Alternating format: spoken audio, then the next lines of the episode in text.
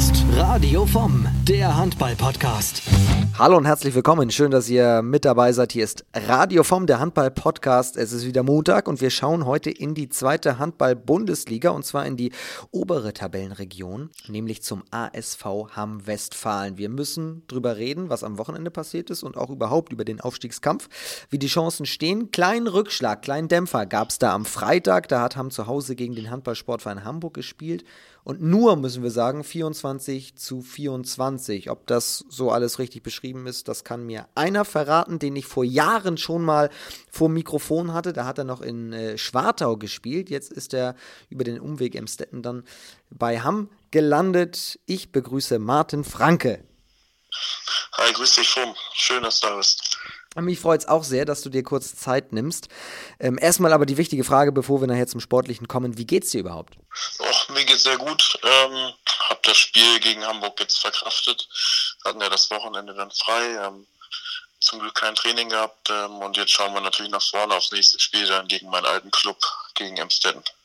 Wir hatten natürlich gerade schon so ein kleines Vorgespräch, haben uns schon vor dem Interview hier so ein bisschen ausgetauscht und äh, dann habe ich so ein bisschen die Statistik hier vorgelesen. Zwei Tore, hat Martin gemacht und damit bist du nicht so ganz zufrieden. Nein, ich glaube nicht, dass man als Außen mit zwei Toren zufrieden sein muss. Äh, klar muss man dann auch nach der Quote gehen. Das war ganz in Ordnung. Ähm, auf der anderen Seite ähm, steht natürlich bei Hamburg, beziehungsweise jetzt bei Wiedigheim, ist immer ein anderes Thema, Edwardson auch im Tor, der unfassbar gut ist und auch ziemlich, ziemlich groß ist. Ähm, aber klar will man natürlich mehr Tore machen. Ähm, aber das sei mal so hingestellt. Ne? Die Mannschaftsleistung zählt natürlich am, am meisten. Wenn ich jetzt nur mal so auf die drei Spiele hier im neuen Jahr gucke, habt ihr nur das gegen Konstanz gewonnen. Ihr habt überraschend in Dresden verloren und jetzt zu Hause nur der Punkt gegen, gegen Hamburg. Ist da gerade so ein bisschen so noch, weiß ich nicht, Februar-Tristesse dabei, mal ganz kritisch nachgehakt?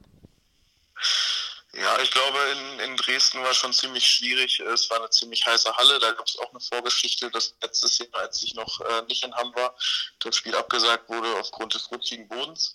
Ähm, die Halle war ausverkauft und da sind wir tatsächlich so ein bisschen unter die Räder ge geraten. Ähm, das haben wir dann natürlich gegen Konstanz besser gemacht. Ähm, Dresden ist natürlich auch eine andere Hausnummer als Konstanz.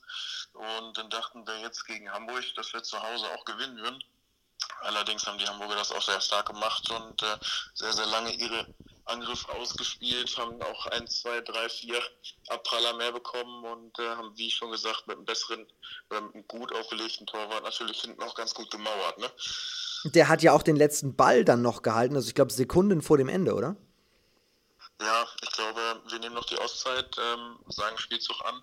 Das passt auch wirklich, glaube ich, auf die letzten zwei, drei Sekunden. Passt das ganz genau. Äh, Lex wirft den Ball auch echt ziemlich gut. Ähm, und etwas dann kriegt dann halt noch die Beine zusammen und hält den Ball. Ähm, ich glaube, er war vorher sogar ausgewechselt, wird wieder etwas für den Ball eingewechselt. Also ähm, natürlich haben sie, glaube ich, alles richtig gemacht. Wenn ich auf die Tabelle schaue, ich meine, es sieht immer noch gut aus, ihr seid Zweiter. Mit äh, 29 Punkten, nur einen hinter Coburg. Coburg hat aber noch ein Spiel weniger. Seid immer noch einen Zähler vor Essen. Also könnte man doch auch sagen, eigentlich alles im Lot. Ja, ich glaube, es wird jetzt nochmal ganz interessant. Dienstag ist ja noch so ein Nachholspiel. Ähm, da spielt Coburg zu Hause gegen Gummersbach, meine ich. Und das wird nochmal sehr interessant. Klar, wir stehen jetzt im Moment auf dem Aufstiegsplatz, das ist immer schön. Genau, in Gummersbach sogar, in Gummersbach. In Gummersbach, nicht in Coburg, sorry. Ja. Ähm, das wird echt sehr interessant. In Gummersbach spielt man auch nicht gerne, glaube ich. Ähm, ja, im Moment sieht alles gut aus. Klar hätten wir uns ähm, gerne zwei Punkte gewünscht gegen den HSV, dann hätte das jetzt nochmal anders ausgesehen.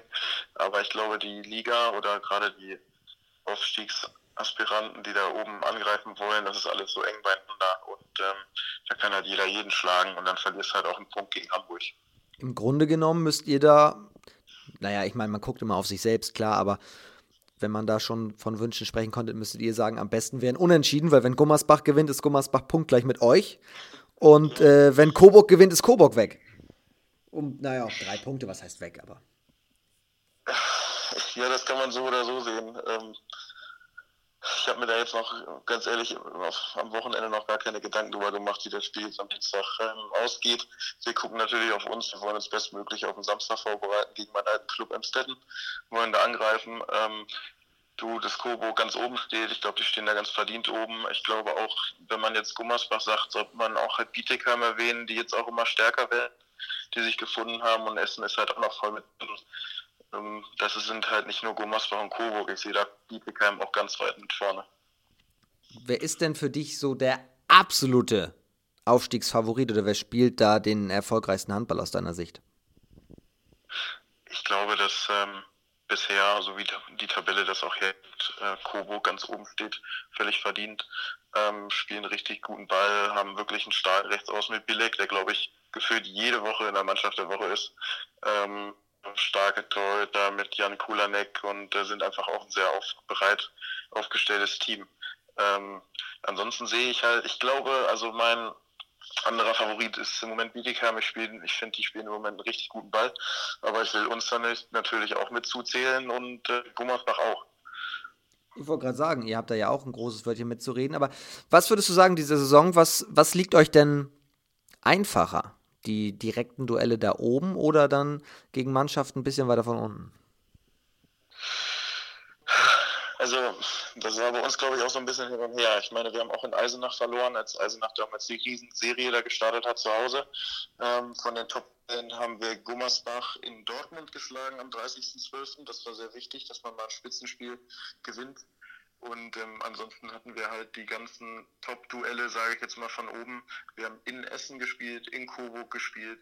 Ähm, da haben wir verloren, aber jetzt kommen die alle zu uns und ähm, das ist ein Riesenvorteil für euch ja, ich glaube, das tut uns gut und äh, die Halle ist bisher auch echt immer gut besucht. Es wird immer voller und ich glaube, es gibt kaum noch Karten gegen die Top-Spiele. Aber zur Frage zurück, ich würde sagen, klar, ähm, Top-Spiel sind alle top motiviert, was du auch natürlich immer sein solltest. Allerdings ähm, ist es bei den anderen Spiel Spielen umso schwieriger. Ähm, irgendwie in Aue zu spielen, ist unfassbar schwer. In Schwartau zu spielen, da, weißt du, du kennst die Halle selber, das ist schon ist alles schwierig, würde ich sagen. Das werden jetzt interessante Wochen für dich, denn also jetzt geht es nach Emstetten, dann kommt Eisenach und dann geht es nach Schwartau. Also Emstetten und Schwartau ja beides deine Ex-Vereine. Wen verfolgst du ein bisschen mehr? Kann man das sagen? Oder hast du zu beiden noch viel Kontakt? Ja, ich habe so zu ein paar gewissen Spielern noch Kontakt, gerade auch ähm, nach Schwartau zu Jan Puhl, also mein Gastbruder, der früher immer auf mich aufgepasst hat, als ich noch, wie alt war ich da, 18,5, ähm, da und da haben wir schon ein bisschen Kontakt. Ähm, die verfolge ich natürlich und ähm, Emstetten natürlich auch. Äh, habe viel Kontakt mit Janik Träger. Und äh, ich hoffe auch, dass sie sich da unten aus der Schlinge ziehen, weil ich die da persönlich nicht sehe. Und äh, klar, das wird natürlich interessant, gerade in Emstetten, an alter Wirkungsstätte, wenn man zwei Jahre dort gespielt hat. Und nach Schwartau ist es jetzt schon ein paar Jährchen her, aber natürlich freut man sich auf die bekannten Gesichter. Ende 16 bist du, glaube ich, weg, ne? So Dezember 2016? Ja, das kann gut sein. Genau, 26.12.2016 habe ich, glaube ich, das erste Mal für Fermestetten gespielt. Gegen Eisenach zu Hause, ja. Also sehr, sehr interessante Zeiten da jetzt. Und wenn ihr dann diese drei Spiele abgehakt habt, dann kommt Essen am 14. März. Und dann geht es natürlich richtig zur Sache. Das ist ein absoluter Kracher. Ähm, aber Du hast es gerade schon angesagt, für Emstetten und auch für Schwartau sieht das gerade nicht so gut aus. Schwartau jetzt äh, am Sonntag in Elbflorenz auch noch verloren. Also die beiden stehen richtig tief da unten drin. Ja, ähm, die stehen im Moment zurzeit nicht so gut da. Man muss halt auch bedenken, Schwartau ähm, hat einen neuen Trainer, haben jetzt auch noch mal zwei neue Spieler. Ich glaube, das ist eine echt gute Ver Verpflichtung mit dem Verstein und mit dem polnischen Spieler. Ähm, die sehe ich nicht unten im Abstiegskampf eigentlich, obwohl das halt alles eng beieinander ist. Und Emstetten hatte unfassbar viel Verletzungspech in der Hinserie mit Yannick Dräger und Yannick Terha, die echt gefehlt haben und haben natürlich jetzt auch gut aufgerüstet. Also ich glaube, dass, da noch, dass wir da noch sehr, sehr interessante Matches sehen können. Worauf wird es für euch ankommen? Du hast gerade schon gesagt, ihr müsst das jetzt alles aufarbeiten. Wir haben jetzt gerade noch gar nicht so viel über das Spiel am Freitag gesprochen. Aber insgesamt, wenn du die, diese drei Februarspiele bislang jetzt mal zusammennimmst, woran müsst ihr genau arbeiten? Was fehlt haben noch so ein bisschen zu, zur Hinrundenstärke, sage ich mal? Ich glaube, wir müssen den Spaß, den wir als Team so drumherum haben und abseits der Platte haben, wir verstehen uns alle super, noch mehr mit aufs Feld nehmen, dass wir noch mehr ja, positive Sachen mehr feiern, einfach mehr Emotionen reinbringen und äh, uns alle aneinander reißen. Das wäre das wäre schon top. Äh, des Weiteren glaube ich, dass wir breit gehen müssen, ähm, noch schneller nach vorne spielen müssen, übers Tempo Gegenschussspiel mehr Tore werfen müssen und äh, ich glaube, dann haben wir auf jeden Fall gegen jeden eine Chance und sind gut gewappnet. Emstetten, Eisenach, Schwartau, Essen. Das das Programm für euch in den nächsten vier Wochen. Ich wünsche euch dafür alles Gute.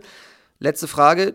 Klar, fit bist du und insgesamt läuft es. Wie geht es für dich in der Zukunft weiter? Wie lange hast du Vertrag in Hamm und wie kann man das schon sagen, wie es für dich so weitergeht?